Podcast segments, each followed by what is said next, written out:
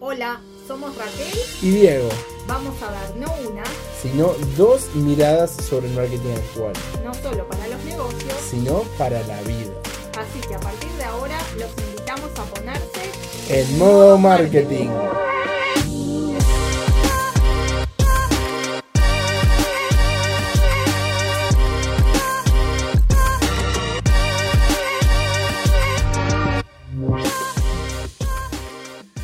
Bueno, bienvenidos sean todos a un nuevo episodio de Modo Marketing. Estamos en el episodio número 8 con Raquel Overlander. ¿Cómo andás? Hola, muy bien, muy contenta de arrancar nuevamente Modo Marketing para continuar hablando justamente de email marketing, que bueno, es lo que hablamos en el episodio anterior, pero nos quedó muchísimo para compartir, así que volvemos al tema. Sí, totalmente. Además, mucha gente en las redes sociales nos estuvo escribiendo sobre... Nosotros hicimos algo muy curioso en el episodio pasado que dejamos abiertas más preguntas que respuestas, que a veces está bueno, pero a veces a, quien nos escucha lo puede desesperar un poquito. Entonces, bueno, por lo menos vamos a avanzar un poco sobre el mismo tema que generó tanto interés para intentar de alguna forma eh, dar respuesta a esas preguntas que, que fuimos generando. Y bueno, y hoy otra vez nos toca grabar a distancia. Lo comento solamente porque si se escucha un poquito de, de, ruido en la llamada, bueno, simplemente es por eso, pero creo que, creo que el pasado quedó bastante bien, así que no, no se está notando demasiado. Raquel, contanos un poco sobre la temática de hoy y, y, y, qué podrías decirle a la gente, porque creo, creo que el enfoque tendría que ser bueno, para, voy a armar una estrategia de email marketing. ¿Cuáles son las buenas prácticas o los tips que yo debería tener a la hora de arrancar? Bueno, perfecto. Lo principal eh, a la hora de trabajar tu email marketing es obviamente tener una buena base de datos, que es tener una base de datos y que esté actualizada. Y acá podríamos hablar ¿no? de dos temas, ¿no? Una es de cómo se forma la base de datos y otro, cómo mantenerla actualizada. Eh, voy a empezar por el segundo, digamos, ¿no? De tenerla actualizada. ¿A qué nos referimos? A tratar de, por ejemplo, eliminar o fusionar direcciones de correo electrónicas duplicadas, eh, corregir o eliminar direcciones de correo electrónico con errores tipográficos, que de hecho eso es una de las principales causas de rebote, ¿no? Las personas cuando escriben el mail muchas veces escriben una letra mal y esos mails rebotan y bueno, nosotros deberíamos revisar cada vez que enviamos un mail cuáles son esos rebotes y los que veamos que ya los podemos corregir, corregirlos, por ejemplo, o eh, la mayoría de los sistemas, por ejemplo, te permiten ver una cuáles fueron las casillas de correo, digamos, que no recibieron, digamos, tus mails eh, después de cierto tiempo o sobre todo después de cierta cantidad de correos, ¿no? Eh, por ejemplo, HubSpot, yo sé que si 16 mails, por ejemplo, pero obviamente eso se puede cambiar la configuración, una persona no los abrió, ya considera que esa es una persona que no le interesan tus correos, entonces la va a pasar a una lista como de low engagement, digamos, que es como una lista, bueno, de personas que no están interesadas en tu comunicación. Eh, y otra buena práctica en este sentido es eliminar cuentas como por ejemplo info arroba o support arroba lo que sea, ese tipo de cuentas genéricas que en general en las empresas las recibe un día una persona y otro día otra y no corresponden en verdad una persona directamente de su casilla personal que es la que va a, recibir ese correo. Obvio, sí, ahí hay, un, término que, nosotros usamos mucho por lo general en el mundo del marketing, que es el de la higiene de las bases de datos. Mantener una buena higiene de las bases de datos, en, en definitiva, lo que hace es hacer que luches de una manera más eficiente contra el spam score. Recordemos que nosotros cuando hacemos estrategias de email marketing no es como cuando hacemos, por ejemplo, una campaña en Facebook. Cuando nosotros hacemos una campaña en Facebook, la plataforma que nos regula es la misma que la plataforma que nos evalúa. Sin embargo, cuando, o sea, si yo subo un anuncio a Facebook, es Facebook el me va a decir, che, esto está bien o che, esto está mal. En el mundo del email eso es como mucho más abierto, porque el spam score es un protocolo, o sea, está basado en un protocolo internacional y entonces ahí, si nosotros tenemos un, un score que es bajo, lo que nos va a pasar es que la mayoría de nuestros mensajes van a ir a spam y ahí no hay prácticamente nada que podamos hacer. Entonces tenemos que cuidarnos muchísimo desde el momento cero para evitar este tipo de cosas. Me haces acordar a un, amigo que tiene una startup y, y, él me tiene anotado en varias de sus listas de emails. Y él cada vez que manda un mail, a mí me llega doble porque a mí me tiene en dos listas separadas. Y eso es tremendo problema porque eso implica que el 50% de los emails que él me manda a mí no los leo porque yo leo solo uno y el otro directamente lo tiro. Como es él y yo lo ahí conozco. Diego, ahí Diego, perdón, estás, estás trayendo el tema justamente que es otro tema interesante del que vamos a conversar, que es la segmentación de las listas. Pero él te tiene en dos empresas diferentes o para una misma empresa tiene dos listas y tiene tu mismo mail en dos listas. Explícanos. Él tiene mi mismo mail en, en, dos listas y eso es tremendo problema porque eso implica que todos los mails que él les mande a esas dos listas, que podrías... Él me tiene porque yo he hecho varios testeos con él. O sea, no, no, es que, no es que yo soy su cliente, pero él me tiene, por ejemplo, en una lista de eh, potenciales clientes y capaz que me tiene en otra lista de clientes actuales. Obviamente, porque como, como me conoce y me usa para testeos, no hay ningún problema. Pero eso, lo que, o sea, lo, lo que nos hace cuestionarnos es, bueno, me estará pasando a mí? O sea, ¿cuántas veces nos ha pasado? A mí me... Yo una vez tengo, un episodio que es tremendo, que una vez le mandé... Em, yo tenía una lista de, de, de, de, mails de un webinar. O sea, yo tenía como toda la, la base de datos de mi empresa y una vez me equivoqué y mandé un mail a era un mail para todos los que atendieron a un webinar y después un mail a los que se registraron y no atendieron. Y yo me equivoqué y mandé ese mail a todos los que no atendieron, incluso si no se habían registrado. Entonces le mandé un mail a miles de personas que no tenían ni idea de la existencia de un webinar, que, decía, bueno, qué cagada que no pudiste atender al webinar. Entonces, cuidar eso, eh, tipo, saber a quién le estoy mandando cada mensaje y tener todas las listas higienizadas y saber que le estoy hablando a la persona adecuada es súper importante. Y sí, como vos decís, me metí también en el tema de la segmentación, de la cual también vamos a hablar hoy. Sí, acá estamos hablando entonces, para que quede claro, primero lo importante de, bueno, cómo lograr que tu base de datos esté eh, siempre, como decía Diego, higienizada, ¿no? Y bueno, lo más este, posible que todos los mails que vos tengas sean de personas eh, reales, digamos, que tienen, les interesa obviamente lo que tú haces y bueno, y que sean eh, mails este, correctos, ¿no? También es verdad que hay personas que de repente tienen un mail y después abren otra casilla y abandonan otra casilla que casi no la usan, que eso es una realidad. Yo personalmente tengo varias casillas de, de correo, digamos, y de repente incluso alguna hasta la uso casi específicamente solo para recibir eh, mensajes para suscribirme a newsletter porque como que no me gusta que la que uso como casilla diaria de trabajo, digamos, se me llene de newsletter. No porque esos newsletters no me interesan, porque está, prefiero a veces concentrar lo que son mails de personas directas, ¿no? Entonces, bueno, uso otra para suscribirme a newsletter. Entonces, eso tiene que ver con la base de datos general, digamos, y bueno, y cómo mantenerla lo más limpia posible, eliminando, aunque nos duela en el alma tener que borrar 30 o 300 o 3000 personas, ¿no?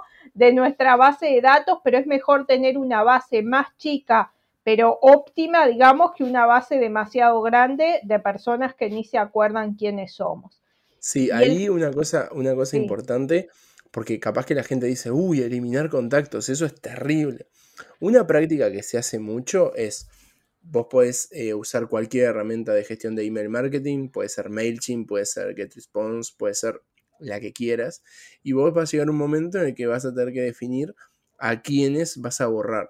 Pero cuando decimos borrar, no decimos eliminar para siempre. Muchas veces a lo que nos estamos refiriendo es a borrarlos de esa plataforma. Por ejemplo, si usamos MailChimp, puedo descargar la base de datos completa para no perder esos leads que podrían llegar a ser súper importantes y después sí, las borro y no les sigo mandando mensajes. Esos mails pueden ser valiosos para mí porque esos mails el día de mañana me pueden servir para generar una audiencia de lookalikes en, en, en, Facebook o cualquier cosa que se le parezca. Entonces, no es que esos datos haya que perderlos, pero sí tenemos que procurar no enviarle mails a las personas equivocadas, porque eso lo que hace es bajar nuestro score y es una bola de nieve, porque cuando bajamos nuestro score empezamos a caer más en el spam y cuanto más estamos en el spam, más sigue bajando nuestro score. Entonces es terrible.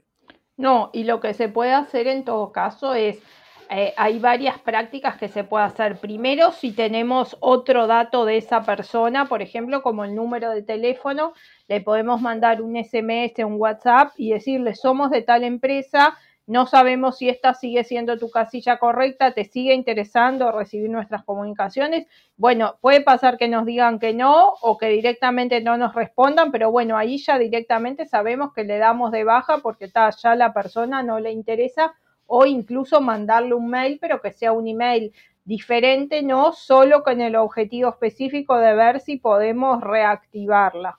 Y bueno, y eso puede ser. Obviamente es una práctica que requiere tiempo y esfuerzo y dedicación, pero bueno, si le vamos a dar importancia justamente al, mail como una herramienta importante de nuestro negocio, justamente tenemos que aplicar buenas prácticas en el mail.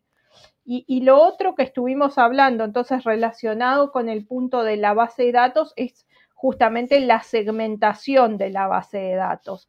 ¿Por qué? Porque, bueno, nosotros podemos tener una lista de 500 personas, de 1000, de 5000, pero y lo más frecuente o muchas empresas lo que hacen es mandarle el mismo mail exactamente a todas las personas que tienen en la lista. Pero en realidad nosotros sabemos que cuanto más le esté hablando específicamente a la persona y no esté hablando en términos genéricos, en realidad más probable es que esa persona me escuche.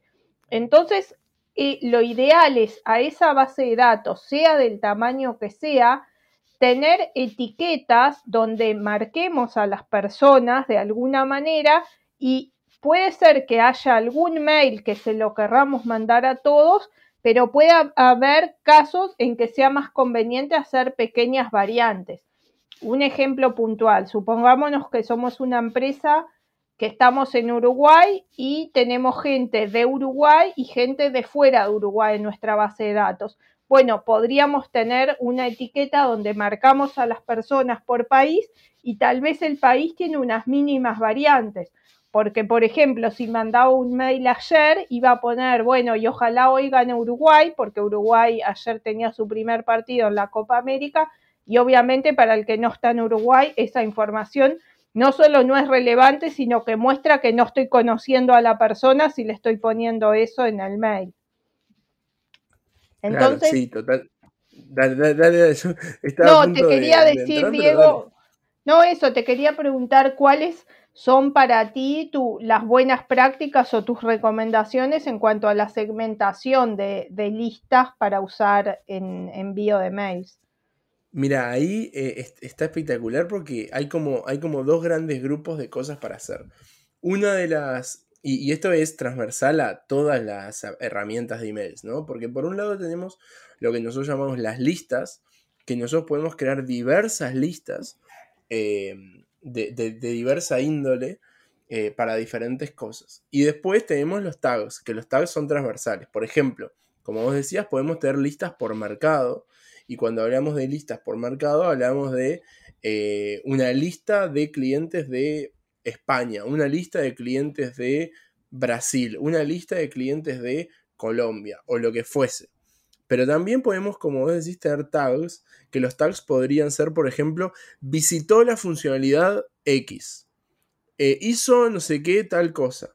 Yo por lo general cuando tagueo usuarios, los tagueo en base a comportamientos. Es decir, yo como trabajo mucho con plataformas de software, me es relativamente sencillo. Después con, con otros, con otros este, productos se puede hacer de otras maneras. Pero por ejemplo, para mí es súper sencillo agarrar e identificar, ah, mira, tal usuario entró a la función para eh, o sea, vamos a, dar un ejemplo para alguien que, que, graba podcast. Ah, tal persona entró a la función de grabar y grabó cinco podcasts. Bueno, es un tipo de usuario diferente que el que grabó uno por primera vez y todavía está en el free trial.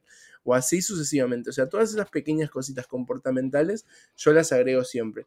No suelo agregar eh, dado el, tipo de productos con el que yo trabajo, cosas tipo edad, género, pero esas cosas también se pueden segmentar y dependerá mucho del, del, producto con el que estamos trabajando. Capaz que un restaurante tiene una base de datos y esa base de datos también puede ser según eh, el tipo de comida que el cliente se pide. Ah, este cliente siempre se pide carne, entonces la, siguiente, la siguiente vez que tengamos un nuevo plato impresionante de carne que es espectacular, no sé, le ponen música clásica a las vacas, se lo contamos. O todo lo contrario. Em, una persona que siempre que viene se pide comida veggie, no le vamos a mandar ese mail, sería un error garrafal, sino todo lo contrario, le vamos a contar en nuestras opciones eh, más vegetarianas o veganas, o bueno, dependiendo cómo lo querramos segmentar. Entonces, depende completamente del negocio.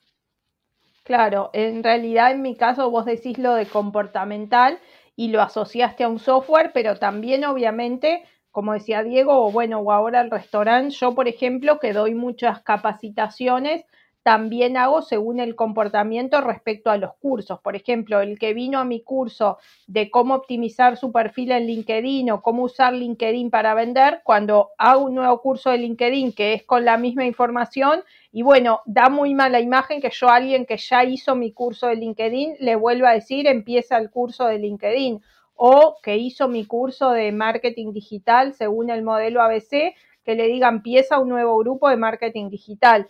Entonces, por ejemplo, en mi caso, bueno, una de las cosas a nivel comportamental que considero es si una persona ya hizo algún curso conmigo o no y cuál curso.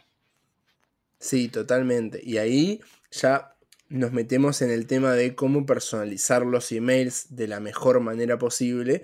Y ahí se entra un mundo de posibilidades, pero tenemos que advertir porque hay una cosa que la gente no sabe y es de que hay formas de automatizar la personalización. Es decir, yo puedo escribir un email y puedo en ese mismo email poner datos, em, ¿cómo decirlo? Dinámicos, o sea, campos dinámicos. Por ejemplo, yo le puedo hablar a la gente y te puedo decir, hola, first name, ¿cómo estás? Y si ese mail te llega a vos, te va a decir, hola Raquel, ¿cómo estás? Pero si se lo mando a Pepito, le va a decir, hola Pepito, ¿cómo estás? Y Para eso, obviamente, es muy importante, ¿no? Cómo cómo tienen armada la base de datos. Eh, entonces, con esta cosa que dice Diego de los campos dinámicos, ¿no? Que es algo muy importante a incluir en los mails porque está demostrado, como decíamos, que cuando un email más personalizado es, ¿no? Y entonces con información más relevante para la persona, y está demostrado que los mails que incluyen el nombre de la persona, ¿no? Que dicen, Diego, tengo algo para contarte, o Diego, esto es una sorpresa que te va a encantar, hay un 18% más de apertura que en mails que no tengan el nombre, según alguna investigación que, leí por ahí, pero hay muchas investigaciones en este sentido, porque eh, a la gente es como eso miedo a perderse algo, ¿no? Que ocurre con el tema de las redes sociales. Por ejemplo, la gente dice, si justo tenían para decirme algo importante, y no lo abrí y eso es una sensación que se genera si está el nombre, ¿no? Y, no si solo dijera tengo algo importante para contarte, dicen, bueno, ya sé que es lo mismo que le van a contar a cualquiera. Si el asunto del mail dice, Diego, tengo algo importante para contarte, en realidad Diego dice, y si me lo pierdo, ¿no? Y, y hay más chances que lo abra, aunque sepa que eso probablemente lo hace una máquina, ¿no? Y, con esto que Pero igual Diego. Lo, siento más personal. Si me dicen, Diego, tengo algo para contarte. Y e incluso yo que trabajo de esto y ya sé, igualmente se, me, se me activan algunas partes del cerebro que de otra forma no se me activarían. Hay que recordar que nuestro nombre, o sea, ¿cuál es la palabra más poderosa para hablarle a una persona? Su nombre, en el 100% de los casos. Entonces, usarlo porque porque estamos acostumbrados a que cuando alguien dice nuestro nombre, estamos acostumbrados desde el punto de vista de nuestro cerebro a saber que esa persona nos conoce, eh, le importamos, este, tiene algo para decirnos que es específicamente para nosotros y no algo genérico. Entonces, aunque sepamos, se nos activa en parte del cerebro que de otra forma no, no, no, se activaría. Creo que una, una, la única excepción a que es la palabra más poderosa, Diego, o que al, al mismo nivel es para las madres cuando escuchamos mamá, cuando tenemos hijos chicos, ¿no? Cualquier madre, te digo, con hijos de repente desde uno hasta seis, siete años, ¿no? Estás de repente en un parque o estás en una confitería o estás en McDonald's, cualquiera, escuchás mamá si tu hijo está lejos y aunque de repente dudas la voz si era la voz de tu hijo o si era otro, un grito, un llanto, te das vuelta, ¿no? Y prestas atención, pero bueno, eso es algo que tiene que ver con la maternidad pero que obviamente también está relacionado, ¿no? Con algo muy impregnado en nuestro cerebro, ¿no? Y que se activa obviamente, en este caso en la maternidad, pero bueno, me parecía un buen ejemplo, ¿no? Pero obviamente el nombre es fundamental. Y, y, está bueno decir que esta buena práctica que estamos mencionando ahora de la personalización en los mails cómo utilizarla, ¿no? Primero, decirles que, bueno, que la mayoría de las herramientas de mail, como decía Diego, permiten campos dinámicos, que el nombre es el más común, pero obviamente puede ser otro, porque en realidad si yo tengo una lista, por ejemplo, donde uno de los campos que tengo eh, para la persona es la edad, por ejemplo, y yo quiero marcar la edad y, por ejemplo, en el mail poner, sé que los que tienen va a decir edad, ¿no? Y a uno le va a decir, sé que los que tienen 15 años, sé que los que tienen 25 años, sé que los que tienen 43 años se preocupan por tal y tal cosa, por ejemplo, bueno, eso también es un tipo de personalización, ¿no? De incluir alguna información de la persona dentro del mail. Y lo que les quería contar es que también en general la gente usa esto de la personalización o en el asunto o al comienzo del mail, ¿no? Hola Diego, tengo algo este, para contarte, pero en realidad también está demostrado que es mucho más efectivo o, o que suma también usar la personalización dentro del texto. Por ejemplo, en el renglón 5 o 6, ¿no? De lo que yo estoy diciendo, decir, bueno, como entonces te venía diciendo, Diego, esta propuesta que tengo para hacer porque eso también da la sensación de que justamente es un mail personal para, para mí, porque es como casi lo haría una persona cuando está de repente escribiendo un texto y lo usa. Entonces, bueno, usar la personalización en el asunto al comienzo del mail y también dentro del texto. ¿Conoces al, al escritor Hernán Casiari, creo que es el apellido? Ah, sí, es un caso buenísimo de mail, lo podés contar, está excelente esa historia. Eh, Hernán Casiari, para quien no lo conozca, es un, es un escritor que, que creo que una de las cosas importantes que tiene es que él es súper creativo. Y se ve que un día, hace no mucho, ¿eh? un día descubrió el email marketing. Entonces, eh, esta historia podría llamarse El día que Hernán Casiari eh, descubrió el email marketing. Lo tendríamos que invitar, Diego, como invitado a un podcast, pero bueno, otro tema, perdón, interrumpí. no, no, obvio. Eh, eh, es más, le, podemos escribir 100%. Pero bueno, no me acuerdo bien exactamente ahora cómo era. Es más, mientras hablabas lo buscaba y la aposta es que no lo encontré. Pero bueno, lo que, lo que, lo que él, él mandó un mail como a su base de datos por ejemplo, imagínate que, te lo manda a vos. Y entonces el mail te decía, hola Raquel, ¿cómo estás? Este, estuve descubriendo, Raquel siendo un campo dinámico, ¿no? Hola, first name, o sea, Raquel, ¿cómo estás? Estuve investigando y vi que tenés unos antepasados en campo dinámico country, o sea, Uruguay. Eh, eh, eh, tenía una gran este, riqueza familiar a nombre de Juan Carlos last name Overlander. Entonces como que el tipo te construía toda una historia y te hablaba de sí, que tenías unos antepasados, que tu país, que tu ciudad natal. Entonces el tipo como que agarraba todos los... Eh, todos los campos dinámicos que podía encontrar sobre tu personalidad y construyó una historia que se la mandó a toda la base de datos, que era una historia fabulosa y la gente que lo leía decía, pa, qué personal es este email.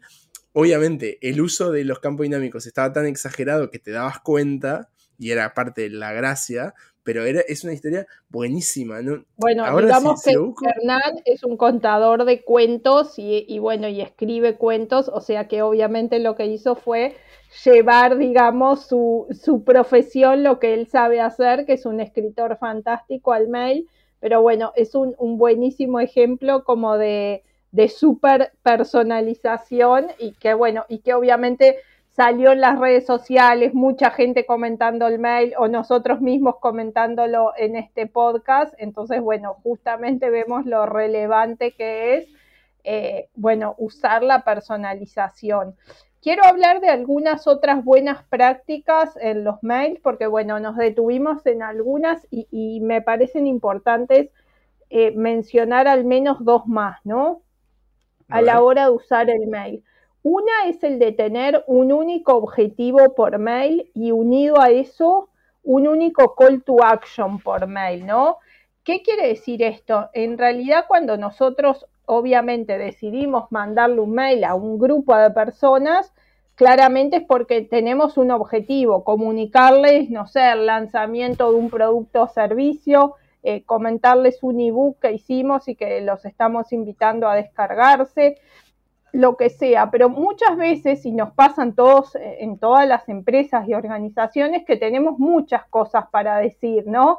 Entonces nos tentamos, ¿no? Y decimos, bueno, te quiero comentar que empieza tal curso nuevo, pero que también está este artículo en el blog que podés leer y que si no te interesa el curso, también tengo esta otra opción que te puedo ofrecer ¿Por qué? Porque en realidad tendemos a pensar, bueno, ya que estoy mandando el mail y ojalá la persona lo abra, bueno, aprovecho y le digo todo lo que puedo. Pero la verdad es el peor error que puede haber, porque después cómo medís si el mail tuvo éxito o no. Es tremendo. Ese aprovecho, por eso en realidad no termina siendo un buen aprovechamiento de la herramienta. Eh, por un lado, por lo que vos decías ahora, Diego, de cómo lo mido, ¿no?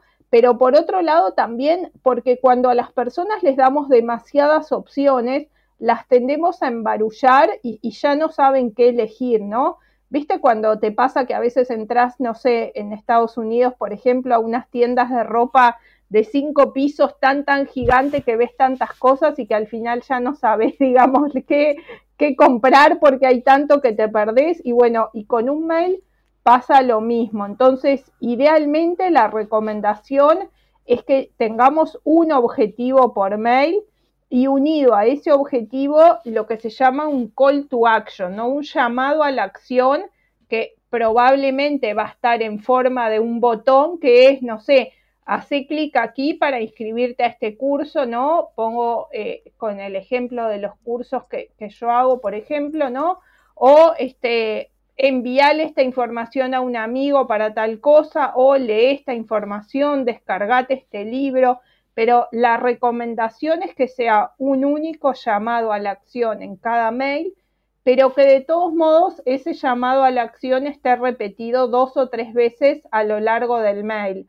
¿Por qué? Porque hay gente que de repente arriba lee, descargate este libro y ya lo hace, y hay gente que de repente necesita mucha más información y llegar abajo para decidirse a descargarlo. Y hay gente que escanea con la mirada y no lee todo el mail. Entonces conviene que dos o tres veces se encuentre con ese llamado a la acción como para motivarla a hacerlo. Sí, totalmente. Ahí tener un un, ¿cómo se dice? Este, un llamado a acción único es súper importante, como vos decís, por temas de comunicación y por temas de medir.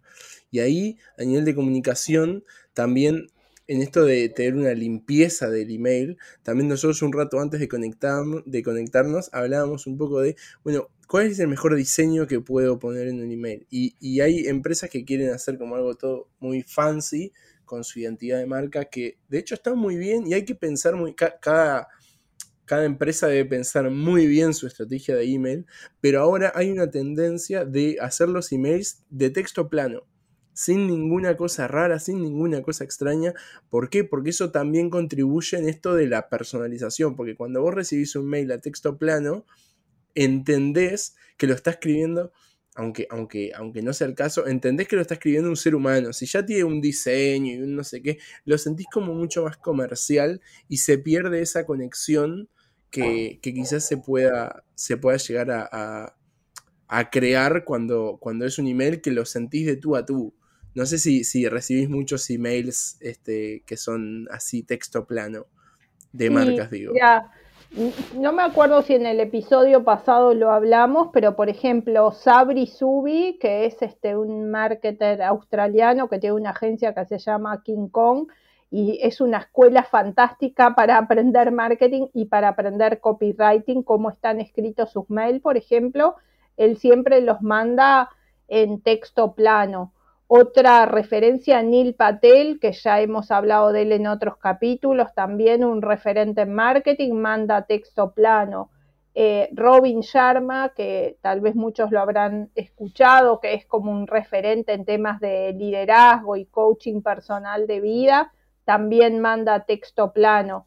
Eh, así que en realidad yo creo que es una buena práctica. Puede ser que acá estamos hablando igual de personas que son referentes individual y que si alguien tiene un restaurante o una marca de zapatos, no de repente diga, ta, pero yo tengo que mostrar las fotos de mis productos eh, y creo que eh, probablemente es verdad, pero creo que igual habría que buscar la forma para que, por ejemplo, si voy a mostrar una foto de unos zapatos, por ejemplo, idealmente, tal vez en vez de mostrar cuatro fotos de pares de zapatos y los precios y los que te quiero vender, no sé, por ejemplo, algo que yo haría es, por ejemplo, buscar una influencer, por ejemplo, estoy, dije una porque estoy pensando en zapatos de mujer, por ejemplo, que le gusten esos zapatos y que los use, entonces capaz en el mail pongo la foto de ella con los zapatos y tres líneas de que tal persona este, cuenta, bueno, por qué esos zapatos le encantan y por qué son los que elige para usar cuando tiene, no sé, que dar presentaciones en público, digo cualquier cosa. Entonces también combinaría, por ejemplo, la foto de los zapatos con algún mensaje más personalizado escrito de uno a uno, por ejemplo. Totalmente. A ver, yo sí tengo que hacer un resumen este, eh, de, un poco lo que hablamos hoy. Creo que todo se puede resumir en personalizar, personalizar, personalizar. O sea, em, tenemos que, buscar la forma de, de, hablarle a la gente de tú a tú. Y hay mil técnicas más. Por ejemplo, capaz que si mi zapatería se llama Los Zapatitos, capaz que en vez de que te mande un mail Los Zapatitos, te puede mandar un mail eh, Jorge de la empresa Los Zapatitos, por ejemplo. Esa es otra forma de personalizar. Y entre eso, el texto plano, los campos dinámicos, este, la higiene de las listas, el tagueo de la gente, todo se resume en cómo podemos mandarle un mensaje a la gente que realmente sea relevante para ellos, para poder generar esa relación, ¿no? O sea, ahora, ahora, ahora podemos hablar un poco de cómo medir, cómo optimizar, pero me parece que es como lo más relevante de todo es como quedarse con ese concepto en la cabeza de, quien nos está escuchando y está pensando en, hacer una estrategia de email, cada vez que vayas a escribir cualquier cosa, acuérdate, ¿es esto lo más personalizado que lo puedo hacer o puedo ir un pasito más? Creo que eh, Diego tiene que ver con esto que, también venimos hablando eh, en los episodios, ¿no? De cosas que se parezcan cada vez menos a la publicidad y más a, la comunicación entre seres humanos, que es lo que estás diciendo vos, es lo que probablemente si nuestro próximo episodio hablamos de, de microcopy, UX writing, ¿no? Y bueno, cómo escribir en plataformas digitales también lo vamos a, a tomar. Y bueno, y entonces cómo usar un lenguaje como conversacional y que bueno, y que la persona que esté abriendo ese mail, digamos, sienta obviamente que hay otra persona atrás de ese mensaje y no solo una empresa fría que le quiere vender. Así que en realidad, aunque hablamos de buenas prácticas de email marketing, creo que llegamos a, la conclusión de, aspectos que tienen que ver con el marketing general. Pero bueno, espero que se hayan quedado entonces con algunas buenas ideas para implementar sus prácticas de email marketing. Y bueno, y nos vemos o nos escuchamos en el siguiente episodio de Modo Marketing. quiero antes de cerrar, porque justo mientras hablabas, dije, a ver si lo encuentro y me puse a buscar el mail famoso de Hernán Casiari. Así que, si te parece, lo leo como para cerrar, porque me parece que está buenísimo para que la gente entienda el nivel de personalización al que podemos llegar. Mira, este, e, este es el mail que le mandó Hernán Casiari, que se lo mandó a todos, pero en este caso se lo mandó a eh, una, persona uruguaya que se llama Justin Gracide. Esto es importante porque su nombre y apellido van a estar en el mail. El mail arranca con este asunto que dice, tengo esta información sobre tu familia, pero me suena a fake. O sea, ya, eh, o sea, hablame de clickbait, o sea, hablame de un título que te haga eh, dar ganas de cliquear. Y dice así, ¿esto será verdad? Leí que el primer Gracide que pisó América se llama Joel Gracide y se instaló en Argentina. Allí conoció a Emma, una joven croata, y tuvieron tres hijos rápidamente. Emma y Joel Gracide creyeron que no tendrían más descendencia, pero años después Dios los premió con el nacimiento de Justin. Sí, el último de los hijos se llamó Justin Gracide, igual que vos. Vivió entre 1919 y 1930, según la prensa de la época. Fue una criatura excepcional que vaticinaba el futuro. Predijo el crack del, del 29, el terremoto de San Juan y la final del mundo del 50. Antes de morir, a los 11 años, Justin Gracide hizo un presagio que nadie comprendió. Dijo, dentro de muchos años, en medio de una pandemia, alguien con mi nombre conseguirá libros y streamings al 50% en la tienda de un escritor mediocre, pero diestro en el marketing digital. Nadie entendió el vaticinato en aquella época, pero hoy esas palabras cobran sentido, así que Justin, tan pronto como puedas, entra a este enlace con descuento y cumplí la profecía. Es espectacular. Es, o sea, ¿hay alguna mejor forma de, vender un descuento que eso? Creo que no, así que me encantó este caso para cerrar nuestro episodio sobre email marketing. Y bueno, hasta la próxima. Hasta la semana que viene.